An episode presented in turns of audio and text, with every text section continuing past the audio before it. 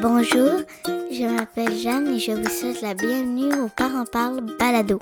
Les Parents Parlent est une ressource informative pour les parents occupés. Joignez-vous à nos conversations sur la parentalité d'aujourd'hui avec des experts et des parents d'expérience qui vous donnent des outils et vous aident à être les meilleurs parents. Vous pouvez trouver les balados de Les Parents Parlent sur le site internet lesparentsparlent.ca et sur toutes les plateformes de balados disponibles. Voici votre animatrice Geneviève Carl. Bonjour et bienvenue à Les Parents Parlent Balado, le podcast pour les parents occupés. Êtes-vous le type de parent qui aime être au courant des dernières recherches et informations parentales? Aimez-vous vous armer de connaissances afin de mieux vous sentir préparé pour les situations parentales délicates? Avant même qu'elles se produisent? Si c'est le cas, Les Parentales Balado est le podcast pour vous. Mon nom est Geneviève Carl Lefebvre et je suis l'hôtesse et la productrice de Les Parents Parlent Balado et de Parent Talk Podcast, qui est notre podcast anglophone. Je suis bien sûr une maman de deux garçons. Donc, également, je vous invite à nous suivre sur notre page Facebook, Les Parents Parlent Balado, sur Instagram, à commercial podcaster Jen, G-E-N comme Geneviève, et à nous écouter sur toutes les plateformes de balado disponibles. Aujourd'hui, nous parlons de comment évaluer le stress chez les enfants avec Marie-Esther Degbello, qui est avec moi de Paris. Bonjour Marie-Esther et bienvenue à Les Parents Parlent Balado. Bonjour Geneviève, merci beaucoup. Euh, je suis ravie d'être avec vous. Euh, merci euh, de nous accueillir de Paris avec un petit décalage horaire, mais on est super content. On est super content aussi d'avoir l'opportunité de d'écouter vos podcasts et tout ce que vous pouvez faire pour nous. Je trouve que c'est super, c'est une, une, chouette opportunité de pouvoir parler à la communauté du Canada, d'échanger sur les mêmes problématiques qu'on peut rencontrer. Donc merci beaucoup pour l'accueil, on est super content. Bienvenue. On est content, nous aussi. Donc, Marie-Esther, on y va, on se lance. Pourquoi s'intéresser au stress des enfants? C'est une très bonne question, Geneviève. Et euh, peut-être pour commencer, on va reprendre les bases de c'est quoi le stress en fait. Le stress, il y avait une définition qui a été écrite par euh, Célis et qui disait que c'était un syndrome général d'adaptation. Concrètement, c'est ton corps qui va s'adapter de manière hormonale, neurologique, respiratoire, circulatoire et qui va te permettre de percevoir un peu les dangers, mais pas seulement. Et du coup, ça va déclencher pas mal de choses. Donc, il peut, il peut déclencher quand il perçoit une petite source de demande interne ou externe ou un événement d'un coup perçu comme imprévu ou agressif. Ton enfant va, va traverser la route et là, d'un coup, ah, il y, a un, y a un effet de stress et tu perds contrôle. Donc, on retrouve ces trois éléments. Et de ce côté-là, eh ben, notre cerveau et notre corps va réagir, à notre psychisme aussi, et on va mobiliser les ressources pour agir aux besoins pour se protéger. Et c'est ça le stress, en fait. C'est quelque chose qui, qui peut être positif ou négatif et qui va nous emmener vers de l'action. Alors, bien sûr, on, on, va décrire le bon stress, le mauvais stress. Euh, le stress qui est quelque part moteur, c'est celui qui nous permet de nous organiser et de réunir nos forces. C'est celui qui va te dire, euh, bah tiens, il y a ton fils qui traverse, tu vas tendre la main, tu vas l'accrocher et tu vas le retirer et hop, ça c'est le stress moteur. Le mauvais stress, c'est celui qui va d'un seul coup te, te, figer et te dire bah mince, ah, je, je, peux plus rien faire et tu vois ton enfant partir. Dieu merci, le bus est passé, ton fils est passé derrière et donc tout va bien. Mais ça c'est le mauvais stress. Donc, tu vois, il y a vraiment deux types de stress.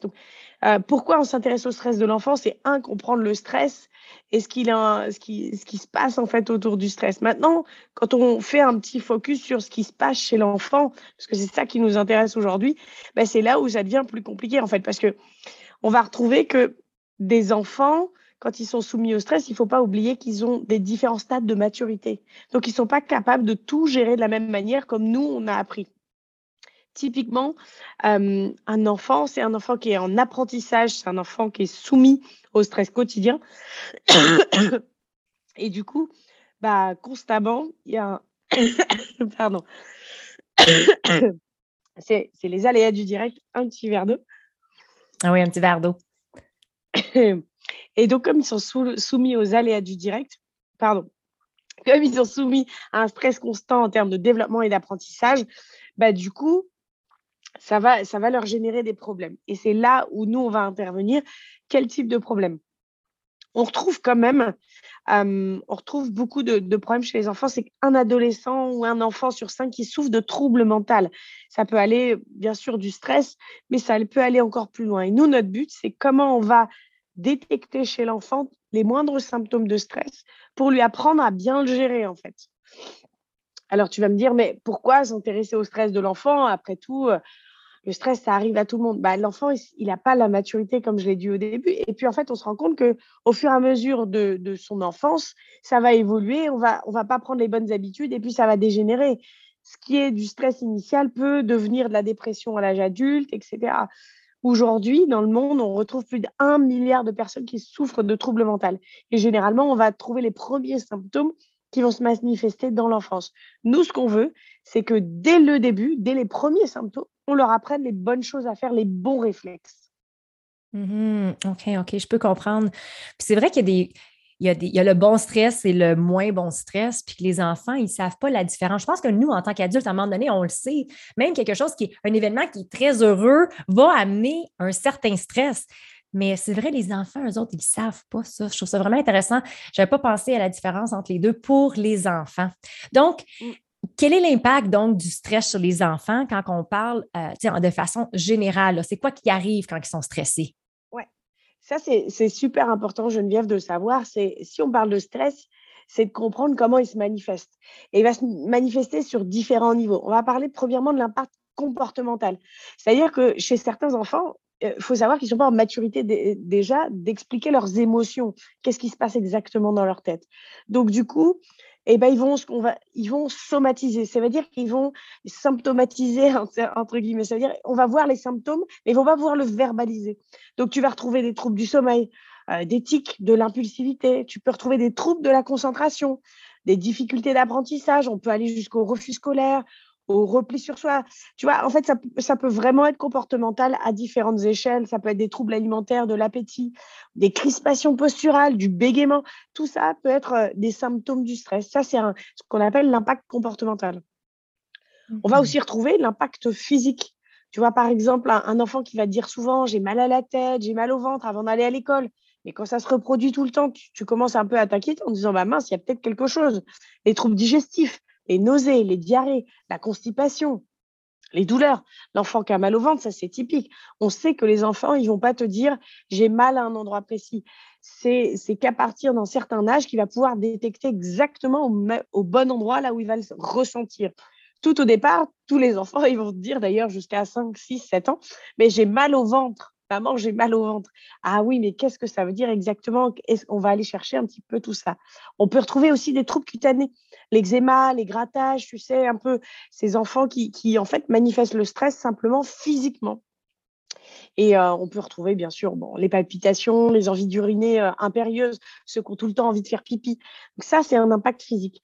Et puis, enfin, on va retrouver un impact qui est dit euh, psychologique une irritabilité, les troubles de l'humeur, de l'émotivité, des ruminations, de l'anxiété, etc. Ça, c'est des symptômes qu'on peut retrouver chez les enfants.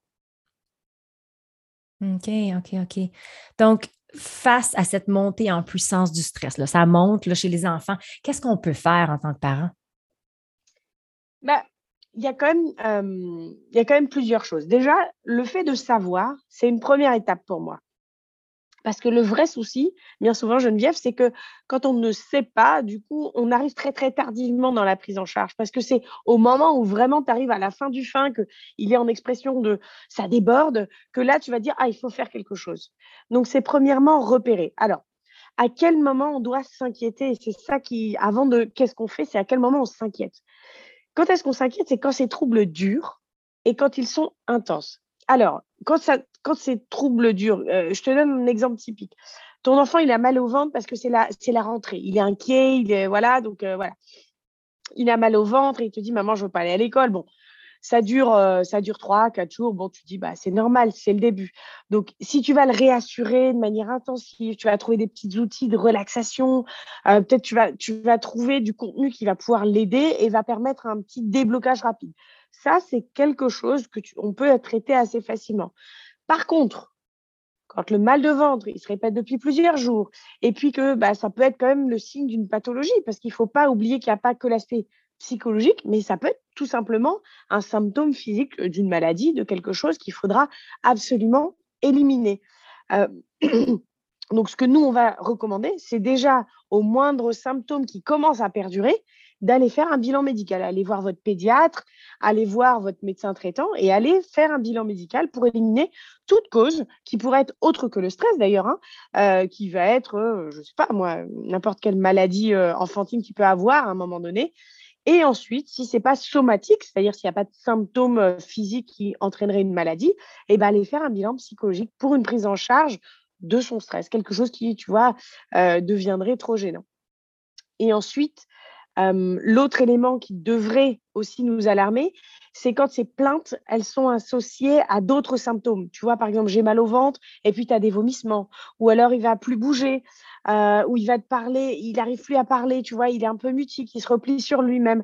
Et bien là, on va bien sûr à nouveau éliminer toute la partie euh, gastro-entérique, les appendicites, les hernies, tu les maladies vraiment. Et si ce n'est pas une cause qui est à nouveau dite somatique, eh ben là, on va proposer une prise en charge par des professionnels de santé parce qu'on pense que bah, c'est un débordement intense et que bah, là, à ce stade-là, il n'en a pas la maturité pour être accompagné là-dessus. Tu vois un peu la différence euh, là-dessus.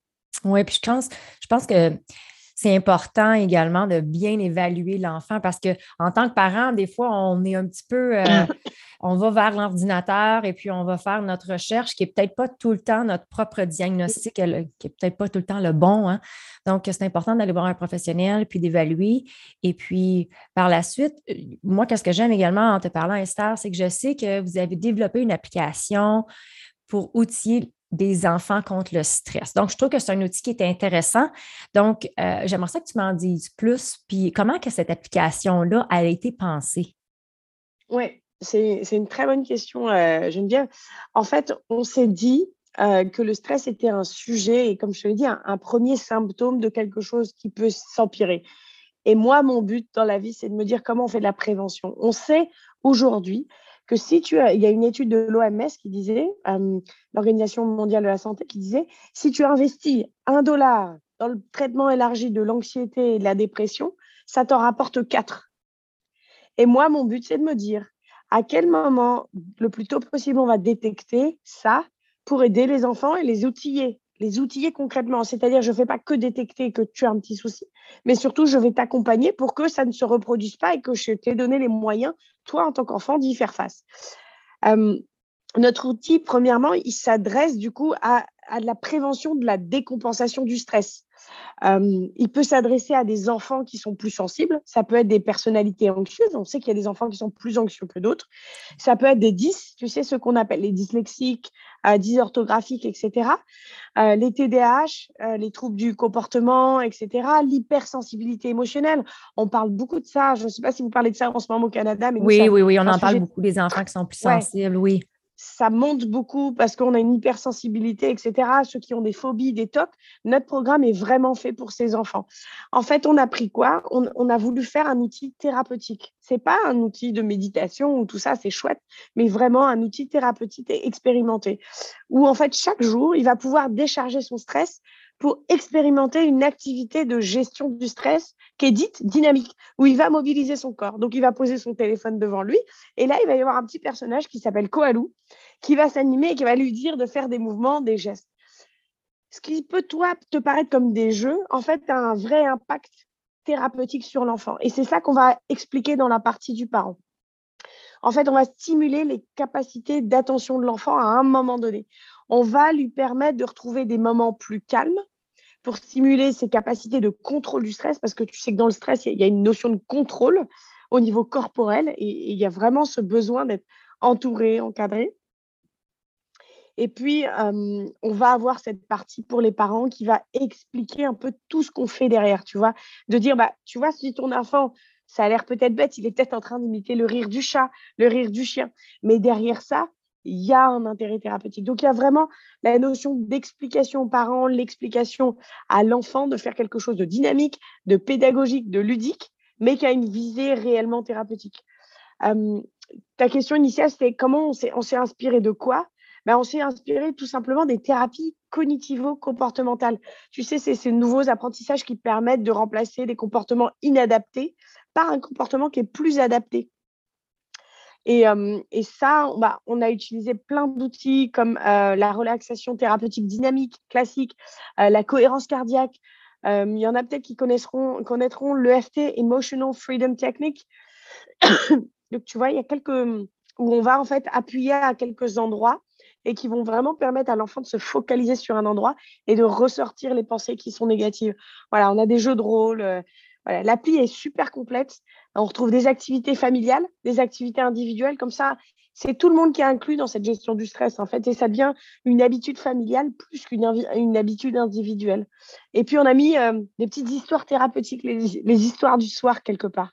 Ces histoires où le soir, tu vas t'installer et tu vas aller discuter avec ton enfant autour de bandes dessinées où on va expliquer des choses et tu pourras discuter avec lui sur comment il apprend à gérer son stress, qu'est-ce qu'on fait avec le stress. Et le petit stress, il y a du bon stress et il y a du mauvais stress. Donc, tu vois, c'est vraiment, vraiment complet sur la partie des enfants avec un gros focus thérapeutique et la partie des parents qui expliquent ce qu'on est en train de faire avec l'enfant. Mmh OK. Donc, euh, Marie-Esther, est-ce qu'il y a un message euh, que tu veux laisser en termes de prévention à nos auditeurs? Oui, je pense que c'est très important. Un, je veux que vous reteniez quatre messages. Et je pense que c'est important. On, dit souvent les chiffres parce que ça, c'est ce qu'on retient. Un, parlez-en. Parlez-en autour de vous parce que généralement, vous n'êtes pas tout seul. Vous avez votre voisine, vous avez la copine de classe qui est en train de subir la même chose ou dans une classe, une autre classe qui est en train déjà de... Donc, verbalisez-le. En le verbalisant, déjà, vous, vous en prenez conscience. L'enfant en prend conscience et ça va aider chacun à mettre des mots sur vos propres émotions parce qu'en fait, les enfants sont des vraies éponges émotionnelles. Donc, ils vont entendre ce qu'on va dire et ça va se répercuter sur eux. Et plus on apprendra à mettre des mots là-dessus, et plus ça va, ça va aider aussi à chacun à trouver les outils qui vont nous aider. Deuxièmement, mesurer. Euh, j'aime bien utiliser ce terme de, tu sais, on parle de subjectif et d'objectif j'aime bien objectiver. Tu vois, quand ton enfant il a mal, à l'hôpital, on utilise ce qu'on appelle une échelle visuelle analogique. On te dit, bah tiens, sur une échelle de 0 à 10, 0, tu n'as pas de douleur, 10, tu as une douleur insupportable. Où est-ce que tu places ta douleur? Et eh bien là, on va faire la même chose avec le stress. Alors, ce n'est pas qu'une échelle de 0 à 10, c'est une échelle des, c'est un outil qui permet d'évaluer la charge de stress. D'ailleurs, il est disponible gratuitement sur notre blog si vous voulez y aller. C'est un outil très pratico-pratique. Hein. Euh, je vous le mettrai dans, dans, les commentaires en lien, etc. Et vous cliquez dessus et en quelques questions, en fait, on évalue où est la charge de stress. Est-ce qu'elle est dans le niveau familial? Parce qu'en ce moment, vous êtes en train d'être euh, en séparation. Ou à l'inverse, est-ce qu'elle est à l'école? Parce que euh, bah, il subit beaucoup de pression, c'est la, saison des examens. Et ça te permet un petit peu déjà de savoir où est-ce que c'est compliqué pour ton enfant Et tu vois, le fait d'objectiver déjà, toi, t'en prends conscience. Et ça, c'est bien pour ton enfant. Et déjà aussi, ton enfant, derrière, tu peux lui dire, je comprends que tu es stressé. Parlons-en. Qu'est-ce que tu as envie de faire, tu vois? Donc ça, c'est premier point, parlons-en. Deuxième point, mesurer. Et troisième point, n'hésitez pas à aller voir un professionnel de santé. On le redira jamais assez. Euh, on n'est pas des experts. Vous êtes des super parents et c'est chouette. Vous faites de votre mieux. Euh, mais il y a des professionnels pour ça. Et si vous avez un doute, on vous vous reprochera jamais trop d'aller voir un médecin ou d'aller voir un psychologue. On ne te le reprochera pas. Parce que moi, je me dis toujours, bah, le doute va aux parents, en fait. C'est toi qui connais mieux ton enfant que moi en tant que professionnel de santé. C'est vous les experts de votre, de, de votre enfant et c'est vous qui arrivez. D'ailleurs, c'est ça qui est très intéressant. C'est vous qui arrivez à détecter le premier truc qui se passe. Vous dites, mon enfant, il n'est pas comme d'habitude. Je sais qu'il n'est pas comme d'habitude. Faites-vous confiance. Vraiment, moi, c'est le message que je veux vous laisser. Faites-vous confiance. confiance. Vous êtes expert de votre enfant. Vous vivez avec lui. Donc, c'est vous qui savez. Remarquez les euh, changements. Très important. Ouais, c'est ça. Et le dernier, c'est outiller votre enfant contre le stress. Aujourd'hui, on est en 2022, il y a plein d'outils. Euh, nous, on a fait une appli et ça, c'est vraiment pour vous aider. Euh, ça elle est complète, elle est thérapeutique et euh, voilà, il n'y a pas de blabla dedans. Mais il y a plein d'autres outils aussi que vous pouvez tester et ça, il n'y a, jamais assez d'outils pour tester. Il y a des parents qui ont besoin de tester, je sais pas, que la cohérence cardiaque. Il y en a d'autres qui vont tester la méditation. Il y en a d'autres qui vont tester d'autres choses essayez des choses. discutez avec votre enfant, voyez, voyons, voyez ce qui lui plaît en fait. Euh, nous, typiquement sur notre appli, ce qu'on a mis, c'est des likes sur les exercices qu'ils aiment le plus faire. Comme ça, vous, vous constituez une petite boîte à outils de ce que l'enfant aime le plus. C'est parce que vous, vous aimez, mais ce que lui, il aime et ce qui marche le mieux. Et c'est pour ça qu'on a mis une cinquantaine d'outils et l'enfant, il pioche peut-être trois. Mais si c'est trois qui l'utilisent à vie et qui lui servent pour diminuer son stress, alors on a tout gagné pour l'enfant et surtout pour son avenir. Et c'est ça qui nous, nous importe. C'est comment on apporte de la valeur pour ses enfants, pour les outiller pour l'avenir. Je trouve ça vraiment intéressant. Je me souviens quand on s'est parlé au début, tu me parlais du. Euh, moi, je dis souvent mon, app parce que moi, je suis quand même à Vancouver, dans, le, une région qui est très euh, anglophone. Donc, une application où, où je vais aller voir dans les applications, les apps sur. Euh, moi, j'ai un iPhone, donc je vais sur. Euh, euh, c'est ça. Puis, je trouve ça intéressant. Donc, c'est facile à trouver partout au Canada, votre application? Oui, oui, oui. elle va être sur les, sur les, mm, directement sur les plateformes de, et, sur iPhone et sur Android. Donc, vous pourrez les trouver assez facilement sur les, sur les stores que vous avez directement. Et si vous avez un doute, vous allez sur notre site Internet, vous retrouverez tout le lien directement. Excellent. Marie-Esther, on peut te trouver sur notre site internet lesparentsparlent.ca. Y a-t-il autre endroit où on peut te trouver? Oui, il y a plein d'endroits où vous pouvez me trouver. J'aime bien parler avec vous. Donc, si vous, avez envie de venir me parler du Canada, de vos problèmes, de vos, des, choses, n'hésitez pas. Hum, je dirais que sur un point de vue purement professionnel, si vous êtes intéressé, je suis sur LinkedIn, ça c'est évident sur un point de vue purement euh, personnel et engagement avec la communauté, je suis plus sur Facebook et vous pouvez me retrouver à Marie-Esther Rouffet d'Egbello. Donc, il y aura mon nom affiché dans le podcast. Vous pouvez aussi, on a un groupe euh, de mamans avec lequel on échange qui s'appelle la santé euh, émotionnelle et mentale des enfants. C'est un groupe où on partage, où on fait des lives sur des sujets un peu comme là sur le stress, euh, aujourd'hui, on en a fait un sur euh, comment parler de la mort à son enfant. C'est des sujets euh, qui sont un peu difficiles parfois, mais où vous avez besoin de réponses et c'est ce qu'on veut vous apporter au travers du groupe. Donc voilà comment tu peux me trouver, Geneviève. Parfait. Donc, sur cette note, on termine l'épisode d'aujourd'hui. Je te remercie, Marie-Esther, d'être avec nous aujourd'hui et également parce que tu as pris ton temps, puis notre temps, c'est très précieux hein, en tant que maman, pour aider d'autres parents à être de meilleurs parents. Et Geneviève, un énorme merci. Merci de me laisser cette opportunité aussi de saluer la communauté québécoise, canadienne, euh, francophone en tout cas. C'est vraiment un super plaisir. J'ai eu plaisir à échanger avec toi, Geneviève, aussi sur, euh, sur ces choses-là. Et c'est vrai qu'on avait nos conversations avant sur bah, vos réalités au Canada qui sont euh, similaires finalement. Nos enfants, ils vivent le même stress, ils ont vécu la même pandémie avec les mêmes enjeux. Et euh, moi, je suis vraiment ravie que tu me laisses l'opportunité de, euh, de venir sur un podcast et j'espère euh, pouvoir revenir bientôt et te présenter encore des nouvelles choses ou sur d'autres sujets. On a plein de choses à se raconter. Donc, un gros coucou au Canada et une spéciale dédicace à ma petite sœur qui habite là-bas et qui écoutera certainement votre podcast et qui est à Montréal. Excellent. Mais ça nous fait plaisir. Donc, pour nos auditeurs, si vous avez une question que vous désirez nous joindre comme invité ou bien comme expert, vous pouvez nous contacter sur notre site internet lesparentsparlent.ca. Vous pouvez trouver les balados de Les Parents Parlent et de Parent Talk en anglais sur toutes les plateformes de balados disponibles. Également, si vous avez aimé cet épisode et vous voyez de la valeur pour un autre parent ou une autre famille, je vous invite à partager ce balado qui sera offert, qui est offert gratuitement sur les réseaux sociaux de votre choix ou personnellement avec cette personne ou cette famille. Souvenez-vous, il n'y a rien de mieux que d'être supporté par des parents qui font la même chose que vous. Merci d'être à l'écoute et bonne journée. Bye! Avertissement. Le contenu diffusé dans cet épisode ne sert qu'à des fins d'information et ne remplace pas l'opinion d'un professionnel de la santé. Les propos et opinions tenus par l'hôtesse et ses invités ne peuvent pas engager la responsabilité de Parent Talk Inc. Merci et à la prochaine!